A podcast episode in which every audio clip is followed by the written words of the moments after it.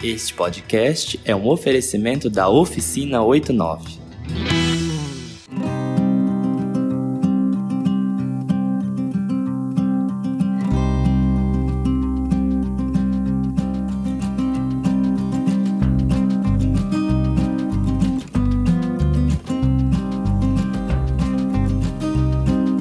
Olá, eu sou Ayrton Marques e estou de volta com um novo episódio. Em março, o Mais Em programas especiais, contando histórias de mulheres que assumem o papel de protagonismo e de inspiração para outras. Em 2020, das 698 candidaturas registradas à Câmara de Cuiabá, apenas 124 eram de mulheres que se declararam negras. E dentro desse pequeno grupo, apenas uma foi eleita. O nome dela é Edna Sampaio, que recebeu 2.902 votos. No Legislativo Cuiabano, ela representa sua ancestralidade e levanta bandeiras nunca antes levantadas no espaço de poder. Hoje, a gente vai conhecer um pouco mais da história da primeira vereadora a se autodeclarar preta em Cuiabá. Edna, muito obrigado por ter aceito o convite do Maizen. Sei que é corrido, né? Essa, é, essa agenda de vereadora, mas eu agradeço desde já a sua participação aqui no Maizen. Obrigada, eu é que agradeço mesmo a oportunidade de conversar com você, Ayrton. Muito obrigada mesmo. Então vamos começar o nosso episódio.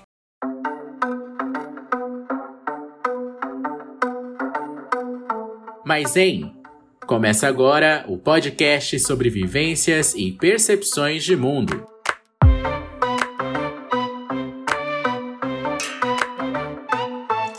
Vereadora, é como que uma mulher preta de origem humilde se tornou professora, militante e hoje vereadora é, da capital de Mato Grosso? Bom, uma mulher preta como eu se tornou professora da universidade graças à inspiração que a minha mãe pôde me proporcionar. Dona Noêmia, filha de Dona Polônia, né, de uma família de predominância feminina, né, de matriarcado, vamos dizer assim, que foi uma mulher muito pobre é, do, das periferias de Cuiabá, ali da, da, região do Ribeirão do Lipa, que por alguma razão, durante a sua infância, né, e, e despertou a compreensão da importância da educação na vida dos filhos. Então, a minha mãe foi alguém que se. É, uma mulher né, que percebeu muito cedo que era muito importante investir em educação para os filhos. Né? Então, ela fez isso e eu acho que o projeto dela deu super certo. E a partir da porta aberta da escola pública, a universidade, né, eu pude fazer é, escola técnica, fiz o FMT e depois eu fui para o mestrado, para o doutorado e eu devo muito isso à visão que a minha mãe teve numa época em que o filho dos pobres e os pretos trabalhavam muito cedo, iam cuidar de crianças pequenas na casa dos outros. Minha mãe se recusou a dar esse destino aos filhos dela e com todo o sacrifício e todo esforço ela manteve todos os filhos na escola enquanto ela pôde manter. Isso é muito admirável de uma mulher como ela. É, vereadora, a gente vê muito é, é, sobre essas histórias, como, o, como a sua, mas infelizmente é uma história que a gente pode falar que é uma exceção, né, à regra. Como que a senhora vê essa questão, assim? É, apesar da, de muitas famílias estarem na linha de pobreza, ter dificuldade para se sustentar, né? É, é possível todos é, terem essa mesma trajetória, assim, as mães escolher, é, escolherem e defenderem que os filhos tenham uma educação é, digna e correta e que tenha um futuro digno? Não, a nossa sociedade ela é estruturalmente desigual, né? Então essa desigualdade faz com que as pessoas não consigam acessar os espaços que possam promover na vida delas uma alteração, uma mudança de destino, né? De destino social. Falo destino entre aspas, porque a sociedade é tão desigual que nascer no lugar onde eu nasci, vinda de uma, de uma avó analfabeta, de um pai semi-analfabeto, motorista de caminhão, e de uma mãe que, de algum modo, alguma, alguma situação na vida dela, despertou para a compreensão da educação, mas mesmo desperta nessa, dessa, nessa compreensão, é, não é o simples desejo que faz com que as pessoas saiam daquela condição, né? Então, é obviamente que eu me reconheço exceção, eu gozo de privilégios que a maioria absoluta do povo preto, especialmente das mulheres, não gozam, e é por isso, exatamente por ter consciência dos privilégios que eu tenho, é, conquistado, obviamente, a muitas duras penas ao longo da minha vida, mas de todo modo são privilégios. Então é por isso que o meu comprometimento com aqueles e aquelas que não conseguiram é, a mesma, o mesmo sucesso que eu consegui é, são pessoas pelas quais eu quero e tenho o dever ético de lutar e de representar, não de representar no sentido do silenciamento deles, mas de abrir essa porta para que outras mulheres negras, para que a, para que a pauta da negritude também seja colocada no espaço público. É, eu tenho muita consciência é, de que sou uma trajetória excepcional, ou seja, não é o que acontece com todo mundo, com todas as famílias, mesmo aquelas que têm por opção o investimento é, em educação dos filhos. Primeiro que nem sempre é possível investir em educação, né? Segundo que a educação é um bem cultural é, e que é difícil a gente perceber o seu valor. Então, para que você consiga realmente perceber o valor da educação, investir realmente nisso. Tem vários elementos da cultura da família, das condições da própria família, que vão influenciar no comportamento dos filhos. No meu caso, como a minha mãe tinha muita essa visão da pobreza e da necessidade de superação, e ela conviveu, ela foi criada parte da vida dela pela madrinha dela, que era uma pessoa de classe média, porque a mãe dela não tinha condições de alimentá-la. Então ela via que na casa da madrinha dela as pessoas eram dentista, médico, então ela, ela viu que o que acontecia com as pessoas que tinham uma escolaridade diferente e a primeira percepção que ela teve foi justamente do fator educacional que mudava uh, completamente aquele cenário que ela vivia. Então ela trouxe isso para a vida dela, né, inspirada na, na, na madrinha que criou ela durante uma parte do tempo. Mas isso não acontece com todo mundo. É, a minha mãe, durante muitas, muitas vezes, eu me lembro de muitas cenas na minha infância, Ayrton, em que é, a gente tinha que escolher entre comer a comida, o arroz e feijão com um picadinho de carne, ou não comprar carne para poder comprar material escolar para a gente. E sempre a gente era na escola, na escola técnica, por exemplo, na época, escola técnica, né? Eu me lembro que não havia restaurante para os estudantes. Hoje, felizmente, já há, né? Depois de muita luta. E eu tinha uma carteirinha de aluno carente, então eu podia, comprovando a minha real carência material, eu consegui a carteirinha de, de alimentação na escola. E aquilo também, naquela época, era também um fator de depreciação da pessoa, né? Porque você era numa escola que era pública, mas extremamente elitizada, você era alguém que não tinha dinheiro para conseguir se alimentar. Então era simplesmente uma situação vexatória, mas era necessária naquele momento para mim. Era então o... eu sei da dificuldade. Era o percalço que precisava mais um, né? Ser... Era era o percalço. Sobrepostos. Vereadora, a militância, ela, ela foi algo que a senhora buscou ou que ela surgiu só pelo fato de ser quem, quem a senhora é? Então, a militância ela foi surgindo aos poucos na minha vida, né? Antes mesmo de eu ter consciência é, plena do que seria isso, né?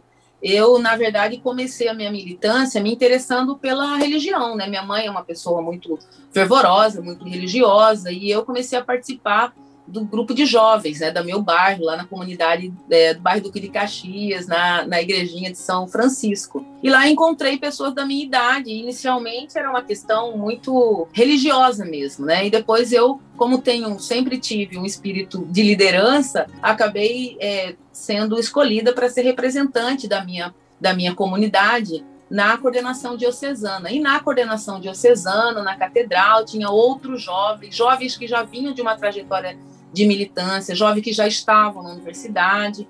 Então, esse ambiente foi trazendo para mim, é, transformando aquela angústia que eu tinha por pela condição que eu vivia, numa compreensão política do que significava aquilo, né? Até eu entrar na universidade, aí sim, definitivamente, se abrir para mim a perspectiva da luta militante pela justiça social, por um mundo mais justo. Então, acho que foi uma trajetória bem interessante, que eu imagino que seja a trajetória da maioria das pessoas que vão descobrindo ao caminhar a militância, né? Que a militância nada mais é do que uma, um inconformismo com as injustiças. A senhora acredita que hoje essa palavra militância, militante, ser uma pessoa militante, carrega algum peso, algum estigma e atrapalha de alguma forma é, na sua carreira hoje como política, como vereadora? Eu acho que toda todos aqueles e aquelas que lutaram contra as injustiças no mundo e na história da humanidade, no mundo que é dominado pelos injustos, né, traz consigo uma consequência, né? Aí vou citar o maior deles, né? Jesus Cristo foi um militante pela justiça, né? Pela paz, pelo amor ao próximo, e ele acabou crucificado. E eu poderia citar muitos outros exemplos de pessoas que lutaram pelo bem das outras, pelo bem comum, e que sofreram é, a pecha de muitos, de muitos tipos de, né, de discriminação. É, é, natural, é natural não, é normal, é, é previsível que alguém que se levante contra uma estrutura social injusta é, seja também alvo de ataque dessa mesma estrutura que quer permanecer injusta, né? Então, assim, ser militante, ser de esquerda, ser do PT, né, sempre traz é, um, um enfrentamento por aqueles que não compreendem o que significa isso. Eu penso que se a maioria das pessoas soubessem exatamente o que, que é ser militante, por que, que nós somos militantes, certamente muito mais da metade da população brasileira seria militante também. É, eu acho que hoje a questão da militância está muito ligada a quem não entende é, exatamente o que, que significa o termo, essa questão de mimimi, de mimizento, de de defender sempre o politicamente correto, que o politicamente correto deixou as coisas chatas, que é, é, são pessoas que reclamam de, por qualquer coisa, né? Da onde que a senhora acredita que isso surgiu? Tem algum fundo de, de razão dessas pessoas que... O que, que é, por exemplo, a luta feminista? É a luta pela igualdade entre homens e mulheres. Não é igualdade no sentido de homem ser mulher e mulher ser homem. É igualdade no sentido de dizer homens e mulheres são pessoas e, como pessoas, devem ter os mesmos direitos. Homens e mulheres devem ser respeitados. Então, a mulher não pode ser aquele objeto, aquele pedaço de carne que o homem se sente autorizado a falar palavras é, é, é, sexualizantes, a se sentir autorizado a tocar o corpo da mulher, a falar que ela é gostosa, ou a é, justificar seu comportamento sexual em cima do, do fato deles serem homens. Então, quando a gente luta por igualdade, significa que quem tem o poder dominador vai ficar, vai ter que ceder o seu poder para o outro que é dominado se elevar e a gente, a gente ficar no mesmo nível. Então, quem tem poder não quer ceder seu poder. Então, é claro que para o machismo, para o patriarcado, que trata as mulheres como seres inferiores, é muito incômodo você não poder chamar uma mulher de gostosa. É muito incômodo, por exemplo, você não poder dizer que roupa que a mulher precisa usar. É muito incômodo ter uma mulher dentro do espaço de poder, na mesma condição que você, lutando e tendo direito à voz, tendo direito à vez, tendo poder de decisão também. Então, eu estou dando exemplos das mulheres, mas eu posso dar todos os exemplos. A questão da, da, da, da população LGBTQIA, a mesma coisa. Então, é muito cômodo e até bom para quem domina, quem é hétero, cis e branco, né? É, chamar a, a, aquele rapaz que está se autoafirmando do ponto de vista da sua identidade, de bichinha, de fazer chacota, é, de, de, de, desconstruir aquele, aquele sujeito que tem a sua identidade, merece respeito, é uma pessoa de direito também, e, de, e, essa pessoa deixar de ser a chacota do grupo de homens que estão ali. Então, é claro que os homens que fazem chacota das pessoas LGBTQIA+, ou as pessoas que fazem chacota, vão se sentir incomodadas e vão dizer que isso é mimimi. Afinal de contas, qual é o problema para essas pessoas de chamar o outro de bicha, de, de, desqualificar o outro pela sua identidade de gênero ou por, por sua orientação sexual. Então, quem fala é, que as reclamações desses grupos são mimimi, geralmente é porque está reproduzindo uma visão do poder que domina esses grupos, que não são minoritários, mas que são minorizados, porque o poder foi concentrado na mão dos homens, dos homens brancos, né? Ou eles reproduzem essa, essa, essa visão, ou eles próprios são quem é, os privilegiados que se sentem no direito é, de desqualificar o, o, sujeito, outra pessoa, pelo simples fato dela ser, que, ser como ela é. Então, não tem, é, essa questão, todas essas questões relacionadas a gênero, relacionadas a, a, ao povo preto, a questão da raça, tem a ver com o fato de que nós somos dominados, nós somos uma sociedade que, embora, por exemplo, o povo preto seja a maioria, a maior, é, mas no poder, quem tem a maioria é são as pessoas brancas. Então, para as pessoas brancas que estão no poder, eu reivindicar um direito meu e do povo que eu represento, que é a maioria, é mimimi. Uhum. Porque esse mimimi, segundo eles, né, é, é o que pode levar a um, a um, equilíbrio de poder, né? Então, a pessoa preta e a pessoa branca não tem diferença em relação a capacidades, a possi possibilidades, né? Então, não tem nenhuma razão é, da gente ser discriminado, das pessoas olharem para um rapaz negro e já suspeitar que ele é um ladrão, desviar da rua, do policial fazer uma abordagem porque é um jovem negro, está usando sua, as roupas da sua tribo, né? É, de já é, é, é, dizer que é uma pessoa que pode ter cometido algum tipo de crime, né? Tudo está relacionado ao poder, né? E o poder é que é que faz as pessoas pensarem que errado está aquele que, que busca justiça e não o opressor que quer manter os privilégios e, e, continuar oprimindo os demais. E vereadora, a partir de que momento e o que levou a senhora a entrar no campo político, né, no campo é, eleitoral, digamos assim, de disputar um cargo eletivo?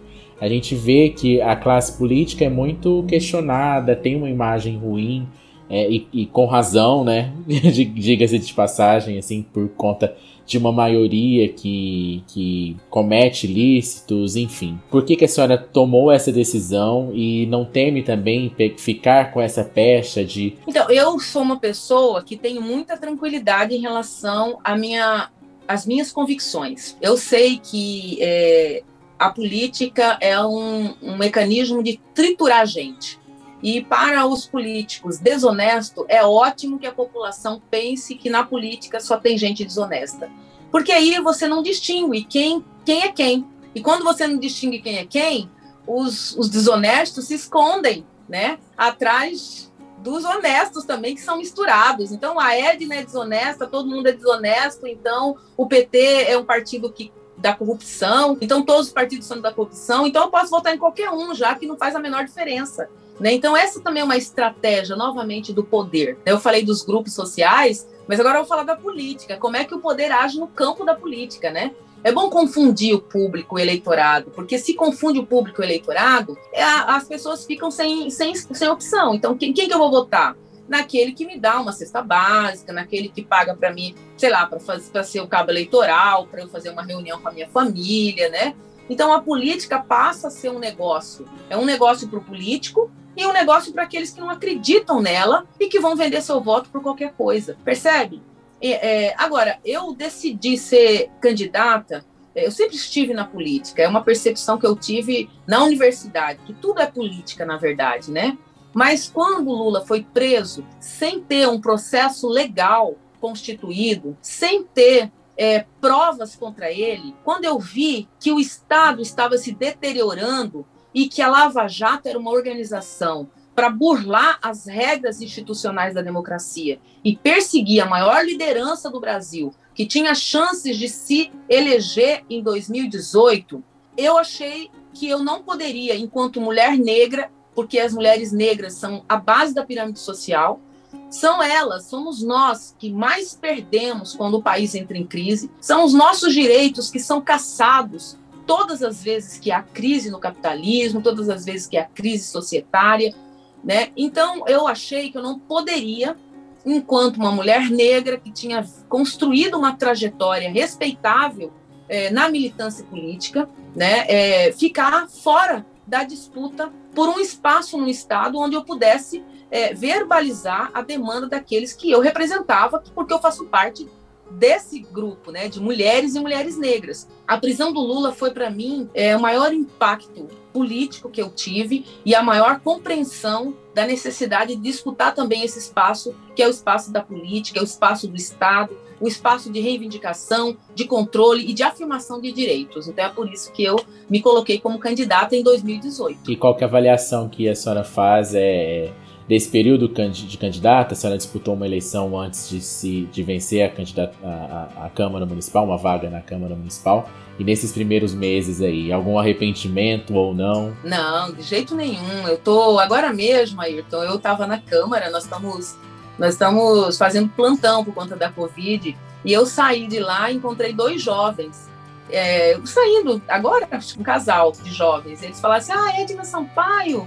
Eu falei, sim. Que... Aí eles falaram assim: Olha, eu votei na senhora, fiquei muito feliz com a sua eleição. E eu encontro direto jovens que me falam isso. E eu fico muito emocionada. Então, assim, se eu posso despertar nas pessoas, nas pessoas mais puras, que é a juventude, que é cheia de esperança, uma possibilidade de afirmação de que é possível a gente participar da política, estar na política e animar nossas esperanças de, de tomar nas mãos o nosso próprio destino, eu acho que isso já é uma coisa maravilhosa, já é um, uma, uma grande contribuição que a candidatura da Edna Sampaio é, fez é, para as pessoas. Eu acho que isso é muito bacana, isso me emociona muito e eu fico muito feliz com isso. Então, nenhum arrependimento, pelo contrário, a certeza de que a escolha foi correta. Vereadora, além da senhora, a Câmara também tem a, a vereadora Michele Alencar, que é um fato que ainda é, e infelizmente chama a atenção. E analisando, eu como repórter de política também, é, no olhar e acompanhando sempre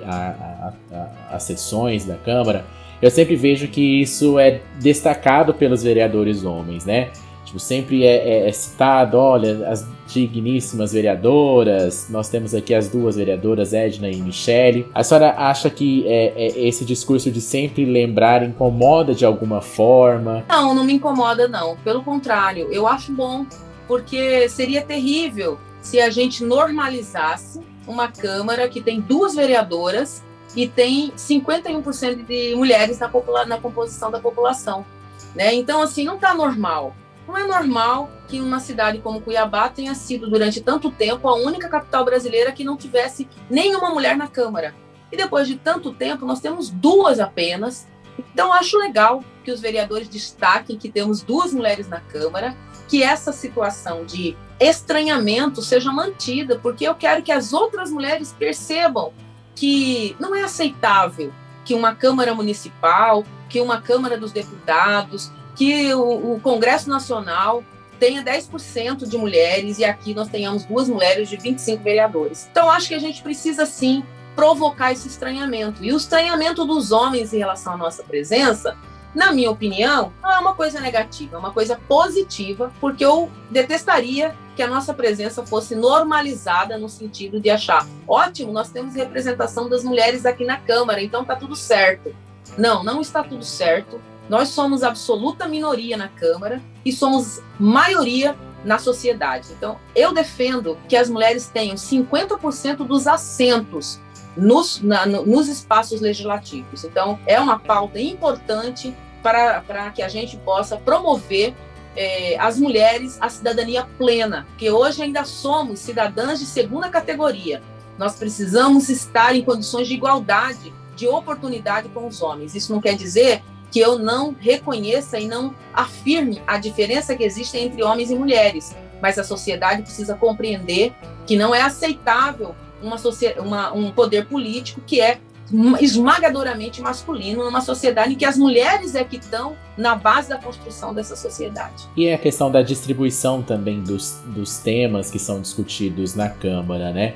É, por exemplo, a, a distribuição da composição das comissões. É, a senhora sentiu de alguma forma que é, não teve espaço em, em comissões, é, digamos, de maior peso dentro do legislativo, como a Comissão de Constituição e Justiça, a de orçamento. Existe essa imagem, essa, esse comportamento de os vereadores homens deixarem para as vereadoras mulheres apenas temas mais sensíveis, é, ligados à questão social apenas, à questão da educação apenas, e até desmerecer a, a opinião e a capacidade das mulheres? Eu acho que sim. É, há essa compreensão de que as mulheres devem tratar de assuntos ligados a políticas sociais apenas, né? Eu, para te falar a verdade, eu, eu sou gestora governamental, trabalhei muito tempo com, aqui, com questões de planejamento governamental, a questão orçamentária, então nada desses temas são novidades para mim. Mas eu é, não, em nenhum momento, reivindiquei esse espaço para mim. Eu, eu acho que eu reivindiquei o espaço da educação e o espaço da Comissão de Direitos Humanos. E acabei ficando na, na presidência da Comissão de Cultura, que eu acho uma, uma comissão extremamente importante, muito embora, do ponto de vista do poder dos homens, esses temas não são importantes. Mas, para mim, são importantes. Então, até o ponto de valorar o que é importante e o que não é importante, é, também tem a ver com a participação das mulheres nesse espaço. Porque eu tenho certeza que se as mulheres tiverem metade metade na Câmara, por exemplo, ou nos outros espaços, nós iríamos ver que essas comissões consideradas menos importantes, elas são importantes sim, né? É, agora, não senti na Câmara que a questão fosse o fato de ser ou não mulher. Pelo contrário, o fato de ser mulher é, permitiu que a gente tivesse nas sessões, né, é, na, nas comissões, mas foi o fato de que nós somos a minoria do ponto de vista das posições políticas que não nos permitiu, por exemplo, a mim presidir a comissão de educação, né, que era a minha reivindicação. Foi o fato de, de, não, de não sermos representante da maioria política que está ali na Câmara que fez com que a Michelle, por exemplo, não presidisse nenhuma comissão. É o poder novamente que eu, do poder novamente que eu estou falando, né? Foi o poder de um grupo político ligado a, a base do prefeito, que tem a maioria ali, que se, se, fosse eu, homem ou mulher, não conseguiria pegar a Comissão de Constituição e Justiça, nem de orçamento, entendeu? Nem de educação. É, então, acho que é isso. Tem a questão de gênero, claro, tem a questão de ser mulher, tem a questão da compreensão que os homens têm sobre a capacidade ou não das mulheres. É, mas também tem a questão do poder concentrado na mão dos homens, que é a maioria ali e que representa a base do prefeito. Vereadora, a gente está chegando já ao final do nosso episódio. É, antes da gente se despedir, eu gostaria que a senhora falasse um pouco sobre como que esse, esse mandato coletivo que a senhora é, organizou e, e, está tocando aí, como que o que, que ele significa de fato e como ele vai funcionar na prática. Então, eu acredito que política se faz coletivamente. E para mim, política é lugar de produzir o bem comum. O problema é que os homens são mais egoístas que as mulheres e eles dominam a política. Então, a política é o espaço do egoísmo e dos negócios dos homens. Então, é por isso que nós temos uma inversão de valores na política. E aí eu penso que fazer política sozinha é é, é, é, acaba sendo um pouco irrelevante, porque eu acredito que a gente precisa melhorar a vida das pessoas. E para melhorar a vida das pessoas, numa relação em que o poder ele é ma maioria absoluta de quem não tem essa visão, então a gente precisa organizar os coletivos para juntos a gente dar força um para o outro. Então, nosso mandato coletivo, eu abri para dividir parte do poder da vereadora com quem tem a mesma visão, quer construir a mesma coisa conosco. Então, 94 pessoas se inscreveram para ser co-vereadores e co-vereadoras. Nós construímos um regimento interno do mandato, dizendo qual é a responsabilidade dos co-vereadores e co-vereadoras e da vereadora. Consti aprovamos o regimento, constituímos um, um, os grupos de trabalho, são 11 grupos de trabalho funcionando até o presente momento, cada um com um tema que subsidia a vereadora a tomar posição, encaminhar projetos para a Câmara. Esses GTs, né, a gente chama grupo de trabalho GTs, eles também indicam uma pessoa de cada GT para compor o conselho político. O conselho político se reúne a cada 15 dias. Ontem a gente teve reunião do conselho político e a gente presta conta para esse conselho político, avalia a condução do mandato, é, é avalia se está indo bem, se não está indo bem, o que, que tem que melhorar. É, enfim. E é, nós definimos em cada GT as prioridades para o ano de 2021. E aí nós prestamos conta também para a Assembleia, que se reúne a cada três meses. Em abril, nós vamos ter a segunda Assembleia do Mandato Coletivo.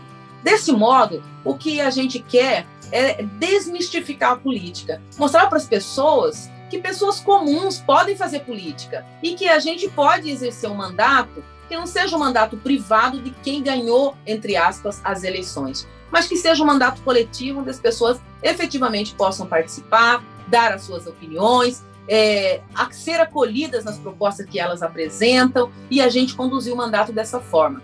Com isso, nós queremos trazer mais gente para a política. Porque se a política está ruim, é porque muita gente se desinteressa da política e deixa só aqueles que fazem da política negócios privados atuando. Então, nós queremos que a política seja efetivamente para o bem comum. E uma das formas de fazer isso que a gente encontrou é fazendo um mandato aberto, coletivo, junto com as pessoas. Vereadora, muito obrigado por ter topado conversar com o Maizen. Eu me sinto muito lisonjeado por conta disso. Tenho acompanhado o trabalho da senhora na Câmara. É, tenho me orgulhado muito. Essa expectativa, essa esperança que a senhora falou é de fato é verdadeira. A gente que acompanha é, se sente bem mais esperançoso na, na classe política ao acompanhar o trabalho que a senhora tem feito na Câmara.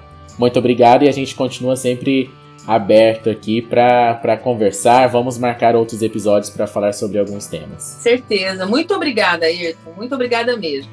Obrigado a você que ouviu o episódio até aqui. Eu me despeço, pedindo para você acompanhar o nosso trabalho também nas redes sociais. É só procurar no Instagram e no Twitter, arroba Tchau, tchau.